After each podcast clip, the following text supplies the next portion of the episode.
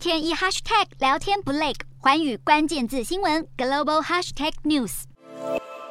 美国通膨飙破四十年新高，食品涨了一成，汽油也得多花六成，还有房租也多出近四分之一，让美国家庭平均一个月开销就多出近五百块美金，约合台币一万五。记者卖场跑透透，如何省钱已经成为显学。民调显示，随着美国联储会启动升息循环，超过七成五的民众预期，直到今年底前都得勒紧裤带过日子。更有四成二的人决定延后退休，大约一半的人减少了食物的采买，近四分之三的人减少上馆子和外带的次数。显然，美国消费者正在改变生活形态。来，杜小月。除了从节约旅游和外食下手，为了别让荷包瘦得太快，也有高手在民间。像这位妈妈就自己动手为孩子理发，不止节流，还得开源。有民众选择兼差外送杂货，好增加收入。然而进入大通膨时代，不止美国家庭为了抗涨得花招百出，生活压力变大。十八号，纽西兰公布第二季通膨率暴冲到百分之七点三，不但高于市场预期，也创下了一九九零年第二季以来新高。而投资人更扩大预期，纽西兰央行将会进一步收紧货币政策。不过，南韩财政部长邱庆浩则是态度乐观。他参加印尼巴厘岛 G20 财长峰会时，先在场边预告，南韩的通膨在今年十月前都会维持高档，但不太可能飙破百分之七。就算有，也将非常短暂。此外，他认为南韩的出口和国内消费依然稳健，不认为南韩今年的经济有陷入衰退的疑虑。